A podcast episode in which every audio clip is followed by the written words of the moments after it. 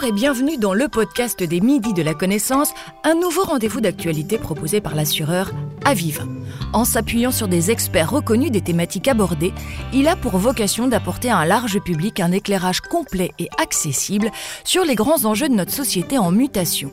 Ce mois-ci, pour ce deuxième épisode des Midis de la Connaissance, nous allons vous parler d'intelligence artificielle avec l'un des spécialistes du sujet, Jean-Philippe Desbioles, vice-président d'IBM Watson France. Watson, c'est le nom du programme d'intelligence artificielle qu'IBM développe depuis les années 2000. En 2011, il est même parvenu à battre les humains au jeu télévisé américain Jeopardy, l'équivalent de notre question pour un champion. Ses atouts? Le programme comprend les questions et surtout il puise dans une énorme base de données. L'IA n'est donc plus un sujet nouveau, c'est même une réalité aujourd'hui dans la plupart des métiers.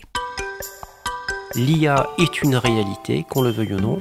L'IA est sujet et porteur d'une transformation structurelle et pas simplement conjoncturelle. Et donc encore une fois, c'est un sujet qui est maintenant incontournable.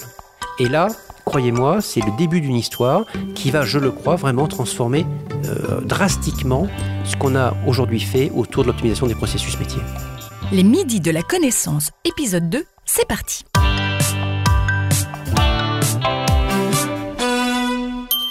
On en parle comme d'une quatrième révolution industrielle, d'une technologie au potentiel presque infini, pour le meilleur ou pour le pire, ça dépend de son point de vue.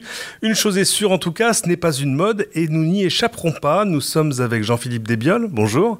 Vous travaillez chez IBM, alors on a beaucoup de questions, mais d'abord, présentez-vous. Eh bien, d'abord, enchanté, bonjour à vous. Euh, je m'appelle Jean-Philippe Desbioles, je suis donc vice-président pour toutes les activités qui touchent de près ou de loin à l'intelligence artificielle, au blockchain, à l'Internet des objets, au digital, à l'analytique pour IBM France. J'ai commencé à travailler dans le domaine de l'AI euh, euh, en fait en Asie, lorsque j'étais basé à Singapour pendant trois ans. Je suis ensuite parti deux ans aux États-Unis pour diriger au niveau mondial l'activité euh, d'intelligence artificielle d'IBM pour le secteur finance, qui couvre la banque et l'assurance. Et je suis de retour en France depuis deux ans et demi pour m'occuper de grands projets de transformation qui tournent autour de l'AI. Alors l'AI ou l'IA, comme on dit en français, l'intelligence artificielle, on, l'entend utiliser. Passez-moi l'expression, à toutes les sauces. Est-ce qu'on n'est pas un peu dans, l'abus de langage? Est-ce qu'on n'est pas en train de survendre un peu l'intelligence artificielle? Je crois qu'il y a effectivement, et je crois que nous ne nous cachons pas, il y a un phénomène de survente, il y a un phénomène de buzz, il y a un phénomène de marketing et c'est indéniable. Ceci étant dit, je pense que euh, faisons, enfin, prenons garde quand même à ne pas regarder les choses uniquement sous cet angle-là parce que l'IA est une réalité, qu'on le veuille ou non. L'IA est sujet et porteur d'une transformation structurelle et pas simplement conjoncturelle.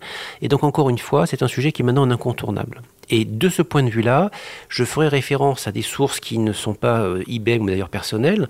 Il y a deux ans, dans le forum de Davos, il, quelque part, les travaux euh, avaient déjà abouti à une conclusion qui était la suivante, qu'ils avaient dit à l'époque que nous étions rentrés dans ce qu'ils appellent la fameuse quatrième révolution industrielle. Et lorsqu'ils la définissaient, ils disaient finalement que cette révolution industrielle, c'est la résultante d'une combinatoire de technologies dont l'IA fait partie. Donc encore une fois, oui, il y a buzz, oui, il y a certainement malheureusement une notion de survente, mais attention, nous sommes face à une réalité qui est déjà en cours de transformation de tous les métiers, y compris celui de l'assurance.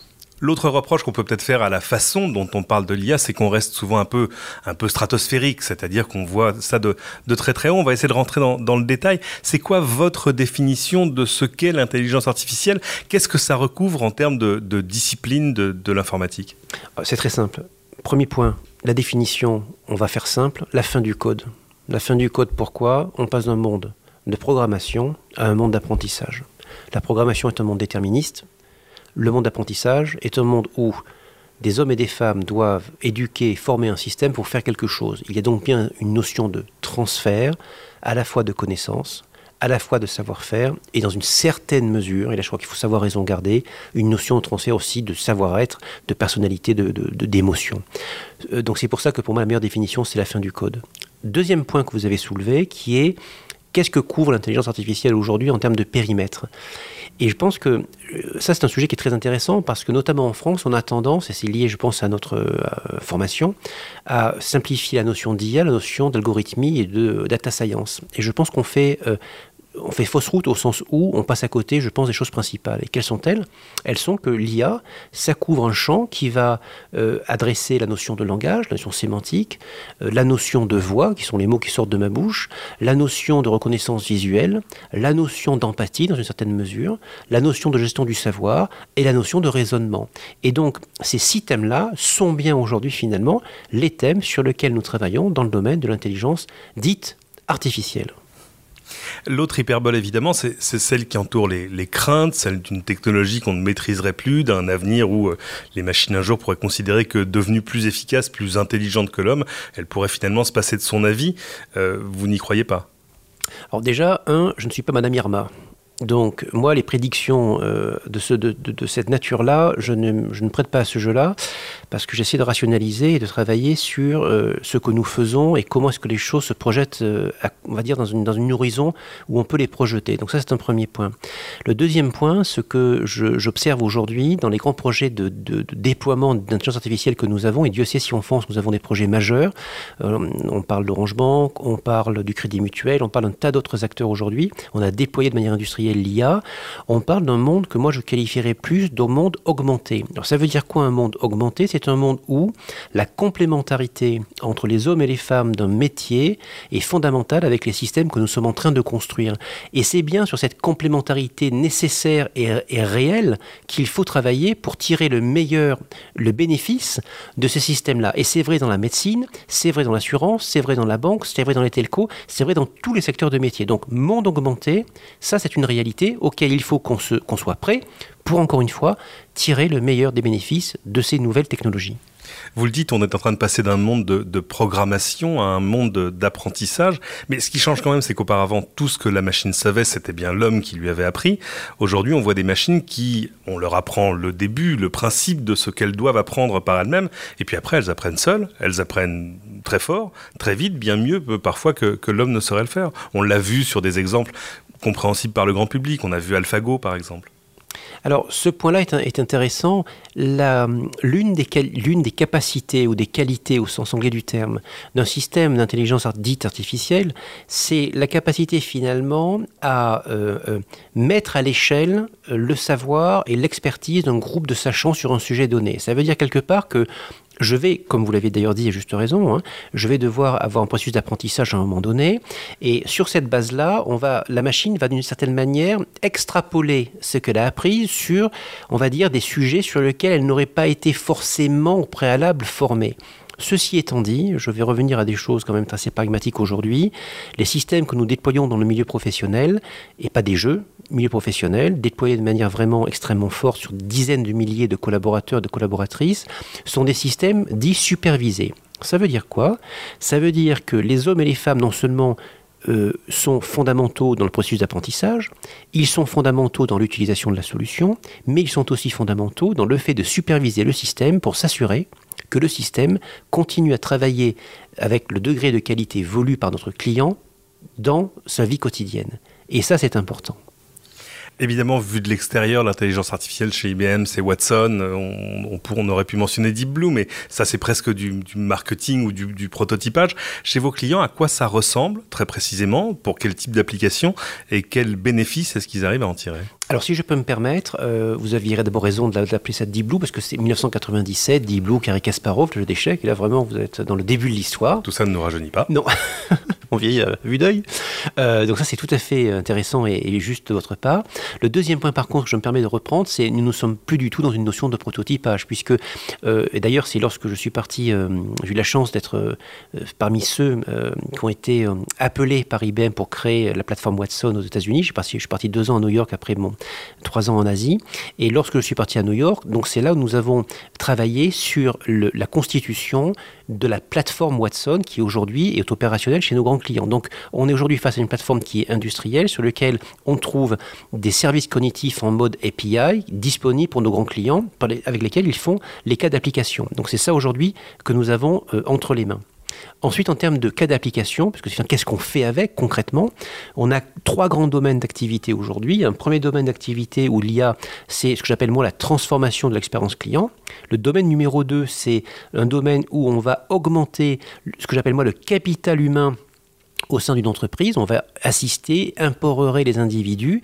Et le troisième domaine d'activité, qui est extrêmement intéressant également, c'est comment est-ce que j'arrive à passer de processus euh, euh, automatisés, industrialisés, à des processus dits apprenants au niveau des métiers. Et donc, c'est trois grands domaines sur lesquels on travaille vraiment de manière extrêmement précise aujourd'hui. On peut donner un, ou deux exemples avec, avec, plaisir. L'expérience client, euh, c'est vraiment le fait que nous allons passer d'interfaces aujourd'hui très transactionnelles finalement à des interfaces utilisateurs, une expérience client, comme on dit, basée sur le dialogue, la conversation, l'analyse du ton, du mood de l'individu. Premier exemple, Orange Bank aujourd'hui en France est opérationnel, c'est live. Euh, c'est vraiment, vous savez que derrière Orange Bank est une banque, une banque mobile. Vous avez Jingo. Jingo, c'est le nom de l'assistant conversationnel d'Orange Bank qui est euh, powered by Et là, il y a une, interaction, un dialogue sous forme de chat, en l'occurrence avec une IA. Ceci étant dit, je souhaite être très précis sur euh, un point. Nous sommes face à un modèle relationnel multicanal. C'est-à-dire que l'IA ne vient pas euh, de manière euh, exhaustive occuper la relation client. On est bien sur un modèle où le client peut interagir effectivement avec la banque via une IA, qui est Watson dans ces cas-là, mais à un moment donné, il interagit avec un humain qui est au sein, par exemple, d'une plateforme téléphonique pour pouvoir dialoguer avec lui ou avec elle. Donc on est bien sur le travail d'un parcours client multicanal où il y a une complémentarité entre l'IA et l'être humain. Donc ça c'est le domaine numéro un. Exemple numéro 2, pour illustrer cette notion d'augmentation du capital humain, je prendrai l'exemple qui est euh, là aussi public, qui est le crédit mutuel, où là, vous le savez peut-être, on a déployé Watson auprès de, donc, de 20 000 collaborateurs, 5 000 points de vente, sur des thèmes comme euh, l'épargne, l'assurance, la santé. On va continuer, puisque d'autres annonces ont été faites à Vivatech la semaine dernière.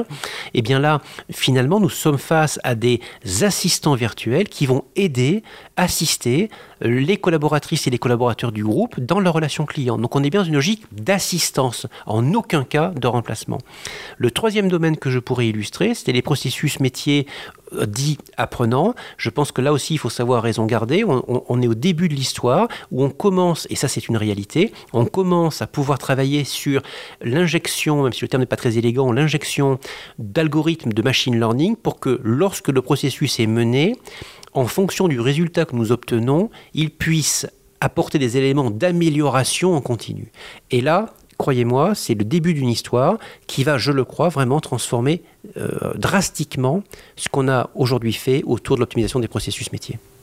On est ici chez, chez Aviva, donc dans le, monde de l'assurance. Est-ce que vous avez déjà des, exemples d'applications en tête et puis des idées de, de l'impact de, des transformations à venir du fait de l'intelligence artificielle? Alors c'est une question très intéressante. Moi, ce que j'observe déjà en termes de, si on prend un peu de recul par rapport au marché, depuis que je suis de retour en France, ça fait à peu près deux ans et demi, euh, la banque avait historiquement une avance et elle l'a conservée quand même pendant plus d'un an et demi.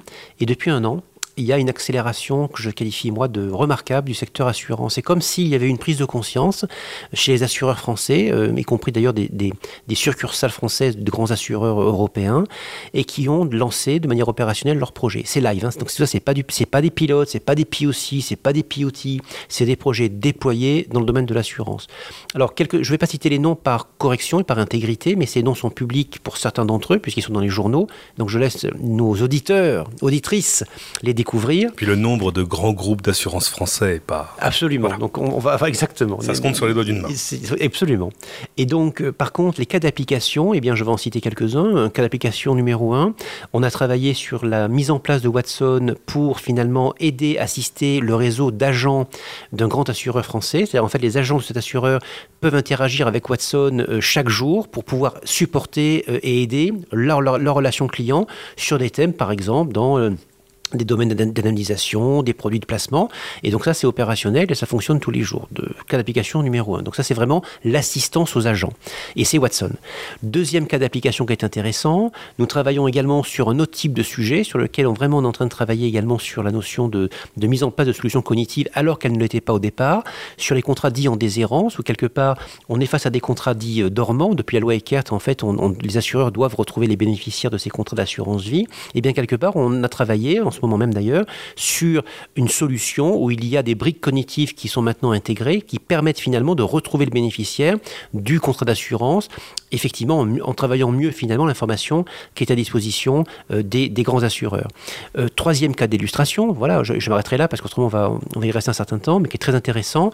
Euh, nous travaillons également sur un assureur européen dans son processus d'indemnisation de sinistres en l'occurrence, où l'IA, Watson en l'occurrence, est utilisé pour, via une reconnaissance visuelle et le, le, client finalement prend une photo de son sinistre, il l'envoie à Watson et Watson donc voit cette photo, il qualifie le sinistre, il comprend la gravité du sinistre et en fonction de ces éléments-là, il va déclencher un processus soit d'indemnisation simplifié, soit un processus un peu plus complexe avec une investigation qui est nécessaire par rapport au sinistre. Donc, euh, j'ai donné trois exemples, je pourrais en citer d'autres, mais ça vous illustre surtout, de mon point de vue, à quel point l'IA est pervasive dans le domaine de l'assurance. Ça touche des métiers très différents.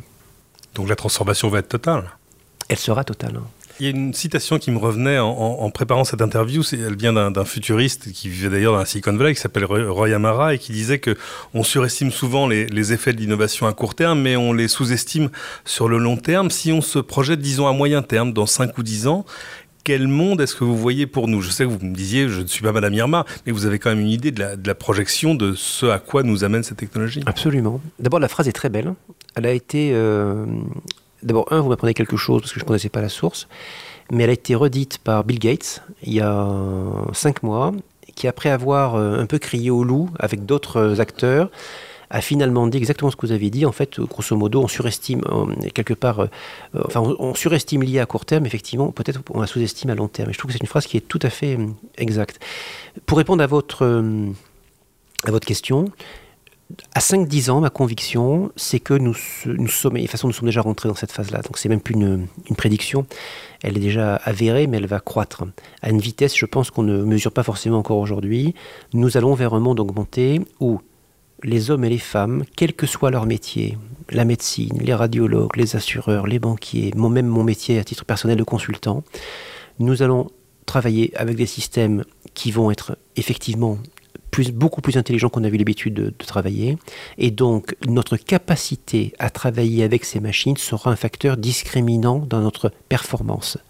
Il faut que nous apprenions à travailler avec ces systèmes apprenants, car croyez-moi, et je sais de quoi je parle, il n'est pas forcément aisé pour un être humain que d'accepter de travailler avec une machine. L'une des questions qui est, évidemment soulevée, même par les gens qui soulèvent des craintes face à l'intelligence artificielle, c'est que Aujourd'hui, la technologie, elle s'améliore grâce au travail de, développeurs, de chercheurs. Leur première motivation, c'est de faire avancer la marge de l'innovation. C'est, j'ai envie de dire, à ça qu'ils sont payés. Pourtant, on, le voit bien, cette innovation, elle a des enjeux euh, économiques, elle a des enjeux éthiques aussi aujourd'hui. Est-ce qu'il y a des impératifs d'accompagnement, de, gouvernance qu'il faut mettre en place? Et d'ailleurs, comment est-ce qu'on le fait sans ralentir, sans décourager l'innovation? C'est un sujet clé. Euh, ma conviction à titre personnel, ma conviction à titre professionnel en tant que euh, vice-président chez, chez IBM sur Watson, nous avons collectivement une responsabilité majeure. Cette responsabilité ne peut pas simplement s'arrêter au fait de dire je propose une plateforme d'IA. Elle est de fait, elle inclut de fait des notions d'éthique, des notions de valeur, des notions de transparence, des notions de confiance. Et dans le travail quotidien que l'on mène avec mes équipes et avec nos clients, on, veille à ce que ce que les anglo-saxons appellent le purpose, c'est-à-dire la raison, le sujet sur lequel nous travaillons, soit un sujet qui, encore une fois, en soi, porte le progrès au bon sens du terme. Le deuxième point, on veille à ce que des biais soient éliminés. Encore une fois, le monde parfait, ça n'existe pas. Mais on veille et on travaille, on s'améliore pour que ces systèmes-là évite au le plus possible la notion de biais humain qui est intrinsèque à l'être humain pour que, encore une fois, on aboutisse à des résultats qui soient le plus, entre guillemets, juste possible pour aider l'individu à prendre la bonne décision. Et enfin, la notion d'éthique, de confidentialité, de privacy sont des sujets fondamentaux sur lesquels d'ailleurs entre nous, nos clients nous interpellent d'ailleurs tous les jours et vérifient avec nous qu'on répond bien à ces enjeux-là. Et entre nous, ce que je crois beaucoup, c'est que nous ne sommes encore une fois qu'au début de ces enjeux parce qu'ils vont continuer à croître et je suis convaincu que c'est une bonne chose. Il faut que notre responsabilité s'accompagne avec ces éléments-là. Il n'y a pas l'un ou l'autre, il y a l'un et l'autre en parallèle. On traite beaucoup de ces transformations comme, comme de transformation des organisations, mais il y, a, y a aussi un aspect humain, là encore, à tout ça. Est-ce qu'il va falloir que l'homme se transforme En clair, est-ce qu'on est vraiment prêt à devenir des, des hommes augmentés? Et quelles questions est-ce que ça va finir peut-être par nous poser euh, sur nous? Les grands projets que l'on mène euh, aujourd'hui euh, sur le marché, vous l'avez bien résumé, l'enjeu majeur c'est l'humain. La technologie, nous l'avons, elle fonctionne. Les cas d'application, nous les avons, ils fonctionnent l'accompagnement des hommes et des femmes est juste fondamental. Et j'en veux pour preuve que ce sont des systèmes qui peuvent être un peu dérangeants au sens où ils sortent l'être humain de ce que j'appelle moi la zone de confort. Au sens où, tout un chacun, euh, vous avez vos zones de confort, vous avez vos zones de compétence ou d'incompétence, vous avez vos zones de savoir ou de, méconnaissance. Et donc finalement, souvent l'être humain, euh, euh, et c'est peut-être d'ailleurs une bonne chose hein, entre nous hein, pour discuter, reste sur ces zones de confort. Pour un tas de raisons. Très peu de gens euh, aiment sortir de leur zone de, confort. De ce point de vue-là, la machine est un peu déroutante parce qu'elle ne connaît pas cette notion de zone de confort. Elle a ingéré ce qu'elle a ingéré et elle va répondre à vos questions en fonction de ce qu'elle sait de la manière dont elle a été formée. En cela, elle peut amener des réponses auxquelles vous ne pensiez pas. Et croyez-moi, il n'est pas forcément aisé pour l'individu que d'accepter d'une machine une réponse auquel vous ne pensiez pas forcément au départ. Donc ça veut donc dire quelque part que l'esprit critique de l'individu, votre capacité de recul par rapport à l'information qui est portée à votre connaissance, sera d'autant plus fondamentale aujourd'hui et demain qu'elle ne l'était par le passé, parce que la machine va, en, en faisant cela, vous apporter des perspectives nouvelles, vous apporter des dimensions nouvelles, que vous pourrez maintenant juger en disant finalement ça fait sens, ça fait pas sens, mais encore une fois, on travaille bien cette notion de complémentarité. Encore faut-il y être préparé et formé. L'enjeu de formation, l'enjeu d'éducation est primordial pour continuer à progresser sur ces domaines de métier. Alors, comme toute révolution, hein, comme les, trois précédentes, j'ai envie de dire, puisqu'on parle d'une quatrième révolution industrielle, euh, elle détruira des choses existantes en, créant des choses en, parallèle. La question, c'est de, ce sera de voir où se, situe le curseur. Euh, comment est-ce qu'on va gérer toute la, dimension humaine? On a, on a, quand même des contre-exemples, c'est-à-dire que les trois révolutions industrielles précédentes s'étaient attaquées aux emplois du bas de l'échelle.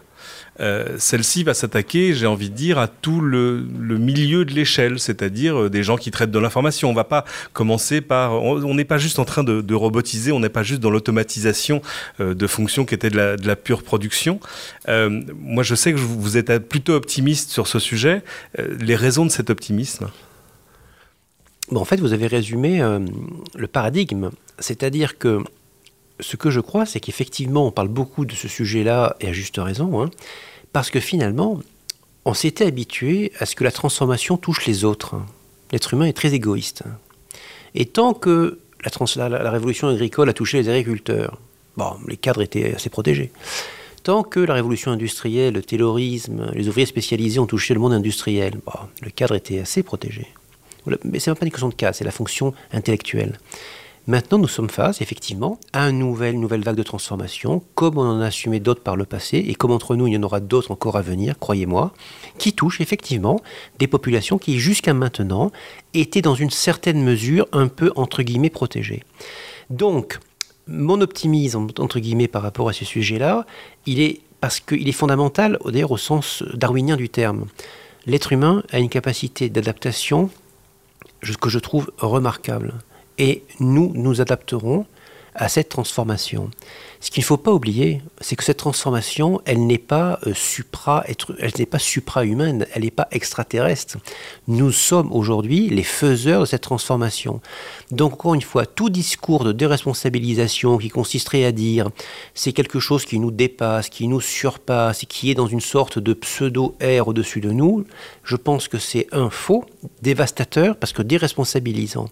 L'intelligence artificielle sera ce qu'on en fera. Si on veut que l'intelligence artificielle soit au service de l'humain, elle le sera. Vous disiez, le, meilleur moyen peut-être pour les générations futures de, garder la main sur leur propre avenir, c'est encore l'éducation. Euh, qu'est-ce qu'il faut apprendre quand on est face à des machines qui elles sont indépassables sur leur capacité à stocker et, à analyser de l'information. Absolument, vous avez raison. Elle est, sur ce critère purement, effectivement, elles sont sans limite, alors que l'être humain est avec des limites. Ceci étant dit, et là je vais rendre à César ce qui était à César, il faut rester toujours d'une grande honnêteté intellectuelle. Le discours qui m'a le plus marqué sur ce sujet précis que vous évoquez, c'est le discours de Jacques Ma en mars 2018 lors de Davos sur la notion de ce qu'il appelle le hard skills versus soft skills. Jack Ma, c'est le, patron d'Alibaba. Absolument. Jack Ma, c'est effectivement le, fondateur et, chairman de, cette euh, grande compagnie chinoise dont on parle beaucoup qui s'appelle Alibaba. Ancien, enseignant d'ailleurs. Absolument, ancien enseignant. Et ça, c'est remarquable.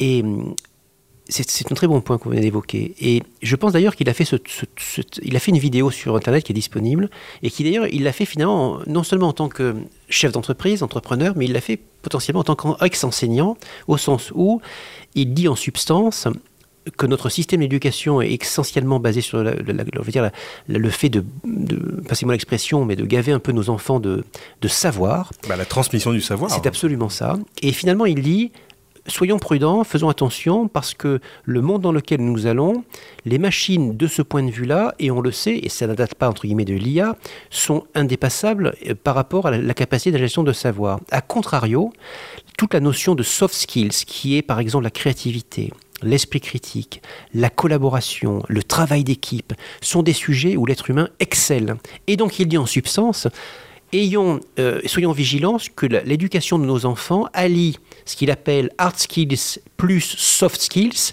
pour que nos enfants soient justement toujours prêts à travailler en complémentarité, en combinant finalement cette IA et finalement en la dominant, paradoxalement. Parce que si vous n'y êtes pas prêt, pour le coup, nous allons non seulement, je pense, passer à côté, ça c'est un énorme risque, parce que d'autres ne le passeront pas à côté. Le deuxième point, c'est que fondamentalement, on va être à des systèmes qui pourront peut-être à un moment donné être un peu dérangeants par rapport à des conclusions qui seront prises en tant que telles, alors qu'il aurait fallu un esprit critique pour pouvoir en tirer le meilleur et non pas le subir. Et là, c'est un travail de fond sur l'éducation, la formation et quelque part l'appropriation et l'adoption de cette technologie. Donc je crois beaucoup que Jacques Ma, moi, a été là encore, visionnaire sur ce, sujet-là. Nous sommes sur un travail qui doit lier hard et soft skills. On est sur un travail où nos enfants doivent apprendre et continuer à travailler et à améliorer cette notion euh, d'esprit critique, de travail d'équipe pour, encore une fois, tirer le meilleur de ce qui est en train de se passer. Si nous ne le faisons pas, je pense qu'effectivement, on se prépare une évolution qui ne sera pas forcément positive au travers de, l'intelligence artificielle, on voit que les machines ont acquis la, capacité évidemment d'acquérir des données, de les analyser, euh, de, reconnaître des patterns, comme on dit. Enfin bref, euh, tout ceci sur des volumes de données qui sont maintenant presque, presque infinis. Euh, j'ai envie de dire, peut-être pas qu'est-ce qui reste à l'humain, mais qu'est-ce que l'intelligence artificielle n'aura pas, n'aura jamais? Je me garderai bien de tout propos, comment dire? Définitif. Ouais. Ouais, je pense que les propos définitifs sur ce sujet-là sont dangereux parce que personne ne le sait. Ça, c'est un premier point. L'empathie, peut-être?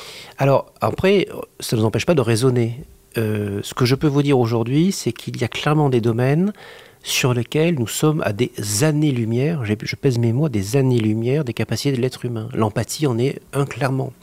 L'empathie, c'est cette notion de, de création de liens de lien entre un groupe d'individus, entre deux individus, cette capacité à comprendre, à sentir, à percevoir, à, s'adapter de manière extraordinaire entre deux êtres humains, entre un groupe d'êtres humains par rapport à un autre groupe.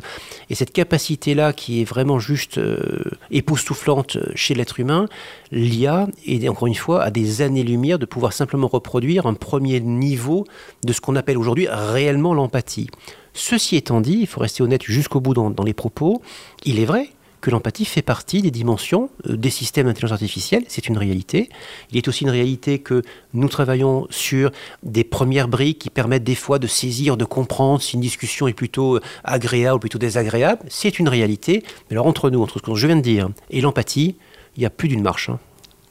Bien, merci beaucoup Jean-Philippe Desbiol. J'avais une dernière question. Où est-ce qu'on peut vous suivre ou retrouver vos travaux? Alors, merci d'abord, merci à vous. Vraiment, c'était euh, une discussion extrêmement intéressante. Vous pouvez euh, me retrouver sur euh, les réseaux sociaux, notamment LinkedIn, que je fréquente beaucoup. Et surtout, en fait, je, je, passe beaucoup de mon temps, parce que je pense que ça fait partie des devoirs que l'on a, à participer à des conférences, à des réunions publiques que je poste effectivement sur mon LinkedIn euh, personnel et auquel vraiment je vous, je vous invite à bras ouverts parce que je crois que notre devoir en tant que partenaire technologique, en tant que consultant, mais au-delà de ça, en tant que citoyen, c'est de partager, d'échanger des points de vue, d'échanger des perspectives, afin d'éviter à tout prix des jugements un peu péremptoires, qui, je pense, encore une fois, n'en fait pas une réalité, mais encore une fois, c'est le débat qui permet, encore une fois, d'avancer. Donc, encore une fois, pour répondre à votre question, sur LinkedIn, je poste systématiquement toutes les conférences auxquelles j'ai la chance de participer, et vous êtes les bienvenus. Merci beaucoup. Merci à vous. Le deuxième épisode des Midis de la connaissance proposé par l'assureur Aviva est terminé. On se retrouve à la rentrée. D'ici là, continuons à être créatifs et à solliciter notre esprit critique, puisque c'est cela qui fera notre différence. C'est justement l'objectif également de ce podcast. Si vous avez des remarques, des commentaires et des interrogations sur cette thématique, n'hésitez pas à réagir et à interagir en bas du podcast. Et si, comme nous, vous avez aimé ce nouveau numéro, likez-le, partagez-le sur vos réseaux sociaux et abonnez-vous sur votre plateforme de podcast préférée. Merci pour votre écoute et à très bientôt pour un nouvel épisode des Midis de la Connaissance avec l'assureur Aviva. Aviva